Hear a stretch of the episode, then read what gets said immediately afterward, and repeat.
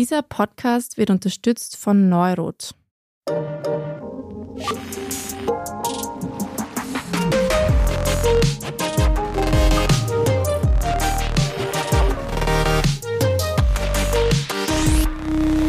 Hallo und herzlich willkommen bei Lohnt sich das, dem Standard-Podcast über Geld. Ich bin Helene Dallinger. Ich bin Davina Brumbauer. Und ich bin Max Leschanz. Wir sind heute nach langer Zeit mal wieder zu dritt, eigentlich erst zum zweiten Mal.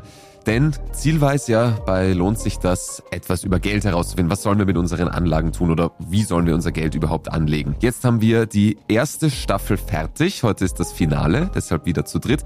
Und jetzt möchten wir ein bisschen Bilanz ziehen, ein bisschen rekapitulieren. Was haben wir denn eigentlich gelernt? Was würden wir jetzt machen, wenn wir 10.000 Euro am Konto hätten? Muss man nicht haben, aber wenn wir es hätten. Bevor wir das machen, ihr könnt lohnt sich das auf allen gängigen Podcast-Plattformen abonnieren und wir freuen uns sehr über jede gute Bewertung. So, und jetzt machen wir den Test. Wir haben 10.000 Euro vielleicht angespart, vielleicht ist uns gerade der Bausparer ausgelaufen, vielleicht hat uns ein reicher Verwandter ein großzügiges Geldgeschenk gemacht und wir überlegen uns jetzt, wie investieren wir das? Max, wo fangen wir denn an, wenn wir ein bisschen Geld übrig haben? Wenn wir ein bisschen Geld übrig haben, brauchen wir erst einmal ein Depot, sollten wir auf die Idee kommen, es anlegen zu wollen. Und was ich gelernt habe, das war die erste, zweite Folge mit unserem Kollegen Andy Danzer aus der Wirtschaftsredaktion, dass wir uns erstmal anschauen müssen, wo wollen wir dieses Depot anlegen. Im Endeffekt bleiben, so wie ich das jetzt mitgenommen habe, eigentlich nur zwei Optionen über. Entweder über eine klassische Bank, also meine Hausbank, wo ich mein Konto habe, oder über sogenannte Online-Broker. Da gibt es dann, keine Ahnung, EasyBank, FlatEx, eToro, was auch immer, you name it, kriegt man meistens so als YouTube-Werbung rein, die halt je nachdem, wo sie sitzen, verschiedene Angebote haben und verschiedene Preise. Meistens ist äh, die Kontoeröffnung kostenlos, aber dann muss man sich halt ansehen, was man investieren möchte und wie oft. Will man jetzt einmal viel Geld oder öfter weniger Geld? Und dann muss man halt schauen, was kosten jeweils diese Transferkosten. Dann gibt es online so Rechner, wo man sich ausrechnen kann, was für einen am besten passt. Allerdings auch ein wichtiger Faktor ist, ob die in Österreich so die Steuern für einen machen. Das ist dann immer auf der Webseite angegeben, weil für, sage ich mal, Hobbyinvestoren und Hobbyinvestorinnen kann das irgendwann mal zu unangenehmen Finanzamtsbriefen führen, wenn es heißt, gut, du hast jetzt da ein bisschen was investiert, hast jetzt Dividende rausbekommen, wo sind deine Steuern? Und wir alle wissen, Steuern können mühsam sein. Dementsprechend würde ich so sagen, wenn ich mir da einen Broker holen würde und es nicht bei meiner Bank mache, würde ich mir einen holen, wo ich weiß, der checkt die Steuern für mich. Und für AnfängerInnen auch interessant ist ja die Grundsatzfrage, welches Geld sollte ich denn überhaupt investieren?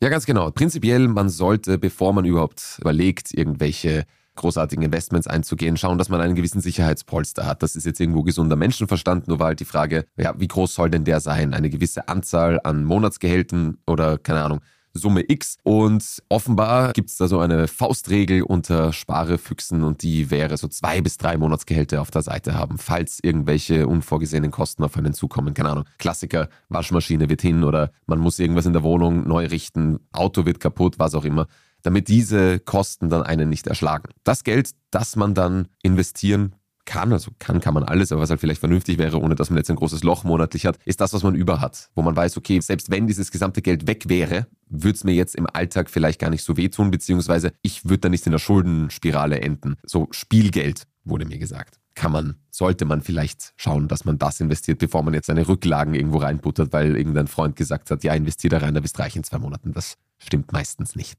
Ja, wenn wir diese Grundlagen haben, dann wäre eine gute erste Möglichkeit vielleicht Wertpapiere, oder Helene? Genau, wir haben ja auch ganz am Anfang schon über Aktien gesprochen. Bei Aktien ist es so, haben wir gelernt, das sind einfach die risikoreicheren Anlageformen. Und da gilt einfach nicht alles auf selbe Pferd setzen, also diversifizieren heißt das so auf Aktiendeutsch.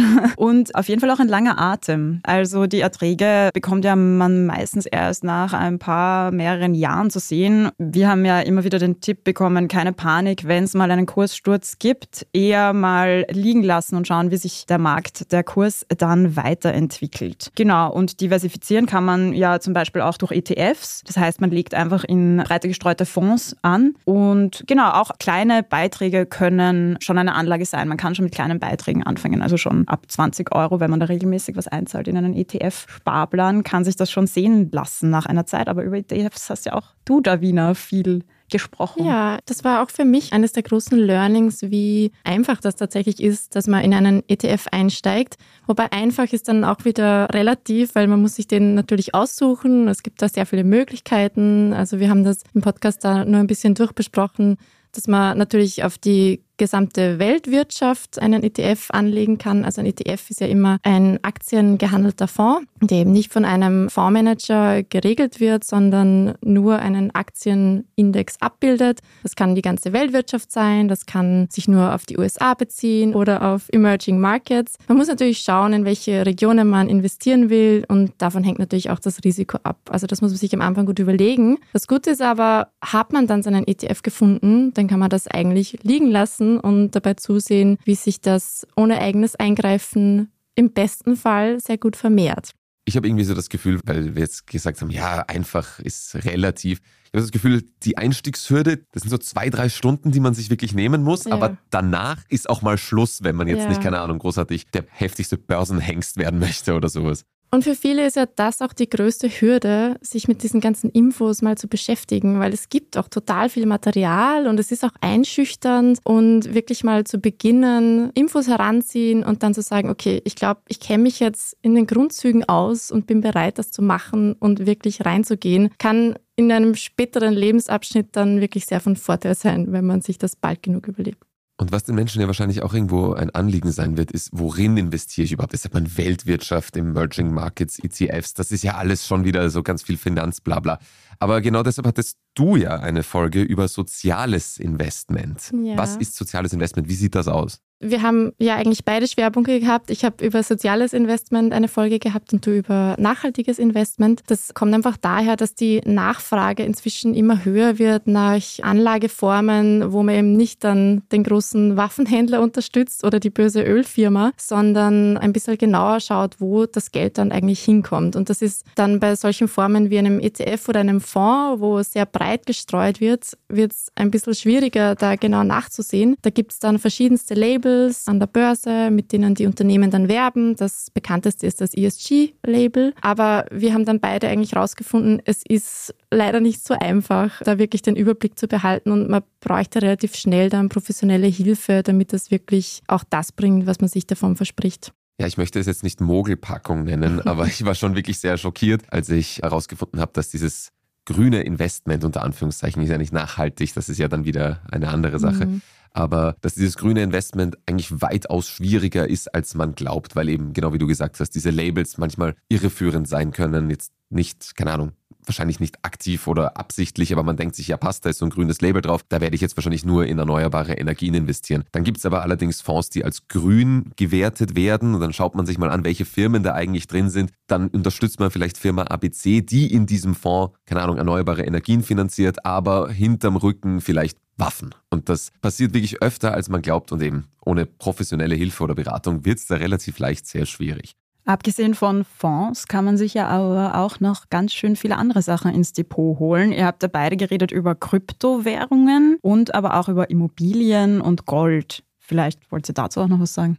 Ja, also grundsätzlich ist die Bandbreite ja riesig an Dingen, in die ich investieren kann. Ich habe da mal noch eine kleine Sammelfolge mit dem Andi Danzer gemacht und wir haben unter anderem über Gold und Fremdwährungen geredet. Ich glaube, Gold ist das, mit dem noch die meisten Menschen was anfangen können und was man sich auf jeden Fall überlegen könnte, das ins Portfolio zu geben damit man einfach gut streut. Wenn es in die Richtung Fremdwährungen, Derivate oder Rohstoffe geht, dann wird es recht schnell wieder relativ kompliziert. Da muss man sich dann schon gut auskennen und sich überlegen, ob man dieses Risiko eingeht und ob man auch so viel Zeit hat, sich damit zu beschäftigen. Eine weitere Möglichkeit sind natürlich auch Immobilien, die ja grundsätzlich recht beliebt sind, weil Häuser braucht man ja immer zum Wohnen. Und da gibt es dann auch verschiedene Möglichkeiten. Also ich kann mein Eigenheim natürlich kaufen. Ich kann mir euch überlegen, nehme ich mir einen Kredit auf, kaufe ein Haus, das ich dann weitervermiete, aber ist auch immer ein bisschen mit Vorsicht zu genießen, weil das kann dann sehr leicht sehr viel Zeit in Anspruch nehmen, wenn ich dann immer MieterInnen und Mieter suchen muss und da kommen auch noch viele Kosten auf mich zu, die vielleicht noch gar nicht so absehbar sind. Dasselbe ist es ja auch bei einem Eigenheim. Also der Hintergedanke ist ja, dass ich dann in meiner Pension nichts mehr abzahlen muss und das Haus einfach mir gehört. Aber wenn es ein älteres Haus ist, dann muss ich auch viel Reparatur reinstecken über kurz oder lang. Und das ist auch was, was man ein bisschen mitbedenken muss. Und insgesamt ist es dann auch eine Lifestyle-Frage,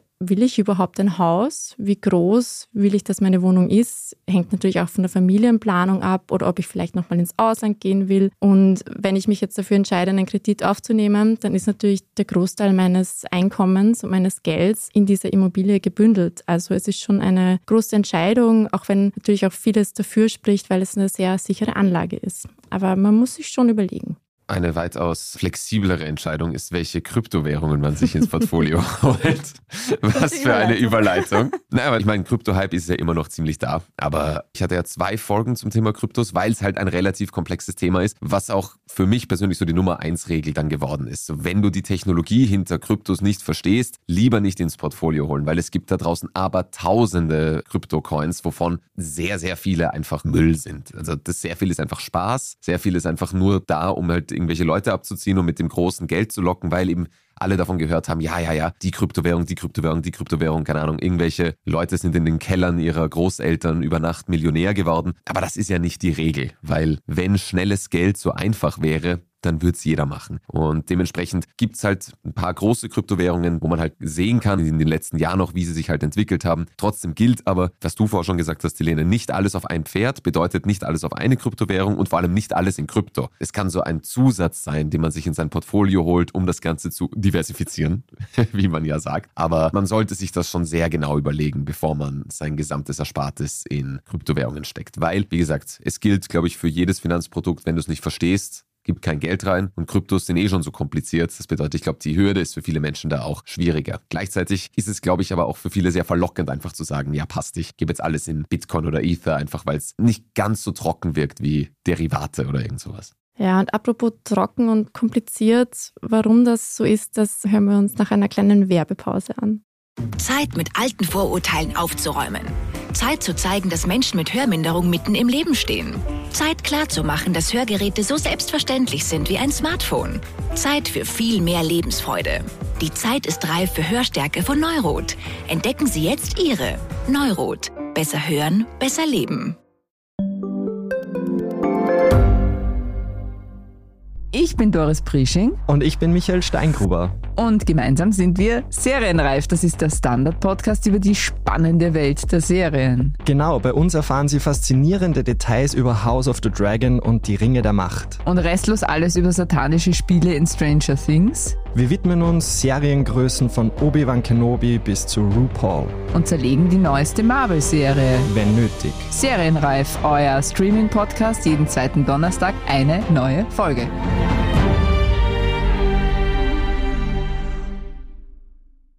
Das waren jetzt mal die Basics, aber nochmal zum Stichwort, warum ist denn das alles so kompliziert oder ist es überhaupt so kompliziert, Helene? Ja, es gibt ja schon eine Umfrage, die sagt, dass mehr als 80 Prozent der ÖsterreicherInnen sich nicht so gut mit ihren Finanzen auskennen, beziehungsweise sich nicht sehr wohl damit fühlen. Und das liegt zum Beispiel auch daran, dass Finanzkompetenz ja eigentlich sehr wenig Thema ist. Das heißt, wo lernt man das denn eigentlich? In der Schule ist es nicht Thema. Bei uns. Bei uns lernt man das natürlich. Auch ein Grund, warum wir diesen Podcast gestartet haben. Aber was da auch eine wichtige Erkenntnis für mich war, ist einfach, das lernt man sich an wie andere Verhaltensmuster einfach schon sehr früh als Kind. Und dementsprechend schwierig ist das eigentlich, sich dann im Erwachsenenalter nochmal damit auseinanderzusetzen und sich wirklich dem Thema zu widmen. Was dazu kommt, Finanzen sind ja eigentlich nicht nur Zahlen. Wenn wir uns ehrlich sind, an Finanzen hängen ja ganz schön viele Emotionen. Da ist vielleicht Scham, man will sich nicht damit auseinandersetzen, weil irgendwie habe ich Angst, dass mein Kontostand noch niedriger ist. Und vielleicht ist das Thema auch einfach nicht gut behaftet, weil ich musste immer sparen, meine Eltern hatten vielleicht nicht so viel Geld. Und sich dem einmal bewusst werden, zu sagen, hey, welche Emotionen verbinde ich eigentlich mit dem Geld und warum schaue ich mir das nicht an? Das ist einmal ein ganz wichtiger erster Schritt, weil wir haben ja auch schon gesagt, Finanzen sind eigentlich keine Rocket Science. Es geht einfach mal darum anzufangen. Und genau dafür ist der Podcast ja auch da, wie man merkt. Und du hattest ja dann auch noch einige Folgen, in denen wir quasi erklärt haben, warum es denn doch wichtig ist, dass man sich auskennt. Genau, ein Faktum, das mich sehr schockiert hat, ist einfach wieder das Gender-Thema. Es gibt einfach gravierende Unterschiede zwischen dem Einkommen von Männern und Frauen und auch wenn man sich dann die Pension anschaut. Die Netto-Durchschnittspension von Frauen ist bei 1100 Euro. Das ist unter der Armutsgefährdungsgrenze in Österreich. Das ist verdammt wenig Geld. Bei Männern ist es da schon um 40 Prozent mehr. Und das ist ein verdammt großer Unterschied. Deswegen ist es auch einfach wichtig, sich schon früh mit dem Thema Altersvorsorge auseinanderzusetzen. Man glaubt immer, man ist jung, Pension irgendwann und da wieder, man merkt, es sind auch wieder viele Glaubenssätze dran. Ja, so wie wir kriegen eh nie eine Pension die Welt geht eh unter. Und ich will jetzt nicht sagen, dass es gut ausschaut, dass wir keine Krisen haben oder so. Aber es ist auch wirklich so, man sollte sich mit der Pension auch schon ein bisschen früher auseinandersetzen, einfach aus pragmatischen Gründen. Ja. Das System ist einfach auf gewisse Weise ungerecht und es zahlt sich aus, sich da schon früh damit auseinanderzusetzen. Ein ganz lustiger und ich glaube irgendwie wirksamer Tipp, den ich in einer Folge bekommen habe, war, sich mal mit einer App selber altern zu lassen und quasi Empathie für das eigene alte Ich zu entwickeln und sich dann zu überlegen, wie möchte ich eigentlich leben also so quasi die alte Oma, Opa Max oder Oma der Wiener anschauen und sich überlegen, okay, was möchte ich denn erreicht haben? Vielleicht, welche Investitionen möchte ich wirklich getätigt haben oder was wäre mir dann eigentlich wichtig? Jetzt habe ich Mitleid mit dem alten Max. Vielleicht geht es ihm ja auch voll gut, weil du ganz viele gute Finanzentscheidungen getroffen hast. Ich hoffe doch, ich hoffe doch. Aber genau das Thema Finanzbildung, Finanzwissen beziehungsweise das Fehlen davon haben wir, finde ich, auch in ein paar Folgen besprochen. Was gerade das Thema Kredite anging, hattest du, Helene, beziehungsweise ich habe mich mit einer Schuldnerberaterin getroffen, weil immer mehr junge Leute sich verschulden. Es sind oft Konsumschulden über Ratenzahlungen oder einfach Online-Shopping und Co. Oder manche nehmen auch einfach einen Kredit bei der Bank auf, um sich einen Urlaub zu finanzieren oder ein Auto. Und das hat mich wirklich erschrocken, weil ich mir dachte, ja gut, welcher Jugendliche Jugendliche oder junge Erwachsene hat schon mehrere 10.000 Euro Schulden. Weitaus mehr, als ich gedacht habe. Ich habe jetzt keine Zahl im Kopf, ich habe es vergessen, aber es zeigt vor allem, dass darüber mehr gesprochen werden sollte, dass die Leute aufgeklärt werden müssen, was es bedeutet, einen Kredit aufzunehmen, was Zinsen auf einen Kredit bedeuten, was es den einzelnen Personen an Geld abverlangt, wenn jetzt die EZB entscheidet, den Zinssatz zu heben und sowas klingt halt super trocken, will man sich jetzt vielleicht nicht in seiner Freizeit geben, wäre aber offenbar für viele Menschen, auch junge Menschen, sehr wichtig. Und das Thema Haushaltsbudget wurde da ja auch, glaube ich, in so vielen Folgen angesprochen von unseren ExpertInnen. Und ich glaube, dass das auch ein ganz wichtiges Thema ist, was ich mir nur denke oder was ich auch gemerkt habe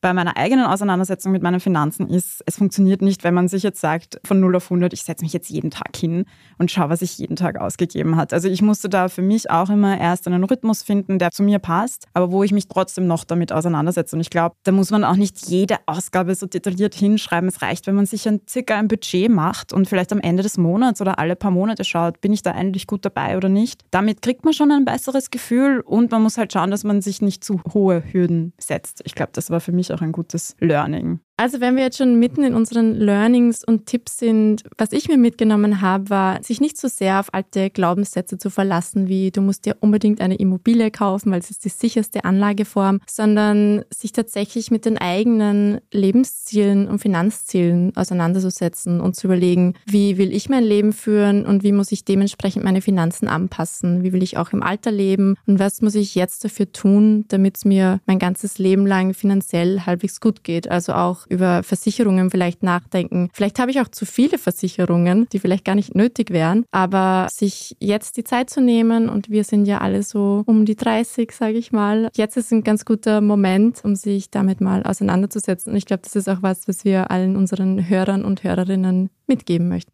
Genau, und wenn man sich immer noch unsicher ist, es gibt auch unabhängige BeraterInnen, also auch gerade was Versicherungen angeht. Manchmal ist das Erstgespräch auch kostenlos. Da gibt es auch kostenlose Strategieberatung für die eigenen Finanzen, für die eigenen Versicherungen. Das ist, glaube ich, auch noch gut zu wissen, wenn man sich da mal erkundet. Im Internet gibt es genug Angebote. Das ist ein super Hinweis, weil gerade was ich auch das Thema Depot und ETFs und Aktien, was wir ganz am Anfang hatten, man muss halt auch immer bedenken, wenn man zur Bank geht und sich beraten lässt, kriegt man nicht immer. Es gibt natürlich sicher BankberaterInnen, die das anders machen, aber es ist natürlich im Interesse der Bank, den KundInnen Produkte anzubieten, an denen die Bank auch verdient. Das sind jetzt nicht immer die besten, auch gerade was so vorgebundene Altersversicherungen oder Lebensversicherungen angeht. Das sollte man sich, wie du gerade gesagt hast, Helene, vielleicht genauer ansehen, vielleicht jemanden fragen, der sich damit auskennt, ein bisschen Bekannten- oder Familienkreis, eventuell eben unabhängige BeraterInnen, weil da landen Leute relativ oft dann in irgendwelchen Investmentplänen und Sparplänen, wo sie nach ein paar Jahren drauf kommen, das wäre eigentlich produktiver oder effizienter gegangen. So, also 10.000 Euro, liebe Hörerinnen und Hörer, wir können euch das leider nicht aus dem Stegreif beantworten, weil das solltet ihr selbst machen. Alles in Krypto. Möglichkeiten gibt es zur Genüge und wir hoffen, wir haben euch ein bisschen weiterhelfen können beim Entwirren des Informationsdschungels. Wir haben uns jedenfalls bemüht und wir selbst haben schon auch ein bisschen was gelernt. Und bevor wir uns jetzt für diese erste Staffel lohnt sich das verabschieden, müssen sich Helene und ich komplett von euch verabschieden, denn wir werden die zweite Staffel lohnt sich das nicht mehr hosten. Wir bedanken uns aber, oder ich bedanke mich zumindest, ich weiß nicht, wie es bei dir ist, Helene, ich bedanke mich jetzt zumindest mal fürs Zuhören für die letzten Wochen und Monate, dass ihr den Podcast bewertet habt, dass ihr uns so nette E-Mails geschrieben habt, dass der Podcast auf Spotify und auf Apple richtig gut ging. Vielen herzlichen Dank dafür. Das ist nur dank euch ZuhörerInnen möglich. Mir hat sehr viel Spaß gemacht. Ich verabschiede mich aber an dieser Stelle und ich hoffe, ihr werdet in Zukunft sehr, sehr schlaue Investmententscheidungen treffen. Alles in Krypto. Spaß, bitte nicht. Ich kann mich dem Max nur anschließen. Ich möchte mich auch bedanken, nicht nur der Max. Vielen Dank fürs Zuhören. Ich hoffe, ihr habt euch genauso viel mitgenommen wie wir. Ich habe viel dazu gelernt und möchte auch einfach nur sagen, wenn ihr euch irgendwie vorgenommen habt, mit Finanzen auseinanderzusetzen, jetzt ist der richtige Zeitpunkt und ich hoffe, ihr findet dafür die richtigen Informationen in unserem Podcast. Also Baba und vielleicht hören wir uns ja mal wieder. Eine gute Neuigkeit gibt's allerdings, obwohl Helene und ich gehen. Die Davina wird euch erhalten bleiben und die zweite Staffel lohnt sich das mit wahrscheinlich anderen KollegInnen hosten. Ab wann, Davina? Am 11. April wird es weitergehen mit der zweiten Staffel. Also danke euch allen fürs Zuhören, weil das ist ja eigentlich nur wegen euch ZuhörerInnen möglich. Und ich bin natürlich ein bisschen traurig, die beiden hier zurückzulassen an dieser Stelle, aber ich werde neue Kollegen bekommen und ich freue mich schon sehr aufs Weitermachen und noch ein bisschen tiefer in die Materie zu starten. Also ich hoffe, ihr bleibt uns erhalten und freut euch auch schon auf den 11. April. Das ist übrigens gleich nach Ostern. Das könnt ihr euch deswegen ganz gut merken. Und und damit ihr über unseren Start am 11. April informiert seid, dann abonniert. Lohnt sich das am besten jetzt gleich noch bei Apple Podcasts, Spotify oder überall dort, wo ihr sonst eure Podcasts hört. Wir freuen uns auch jetzt noch über gute Bewertungen und euer Feedback. Das könnt ihr uns wie immer an podcast.derstandard.at schicken. Und damit, Baba, es war eine super erste Staffel und bis bald. Ciao. Ciao. Macht's es gut.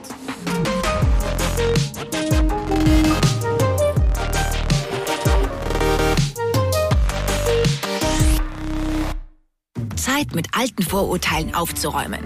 Zeit zu zeigen, dass Menschen mit Hörminderung mitten im Leben stehen. Zeit klarzumachen, dass Hörgeräte so selbstverständlich sind wie ein Smartphone. Zeit für viel mehr Lebensfreude. Die Zeit ist reif für Hörstärke von Neurot. Entdecken Sie jetzt Ihre Neurot. Besser hören, besser leben.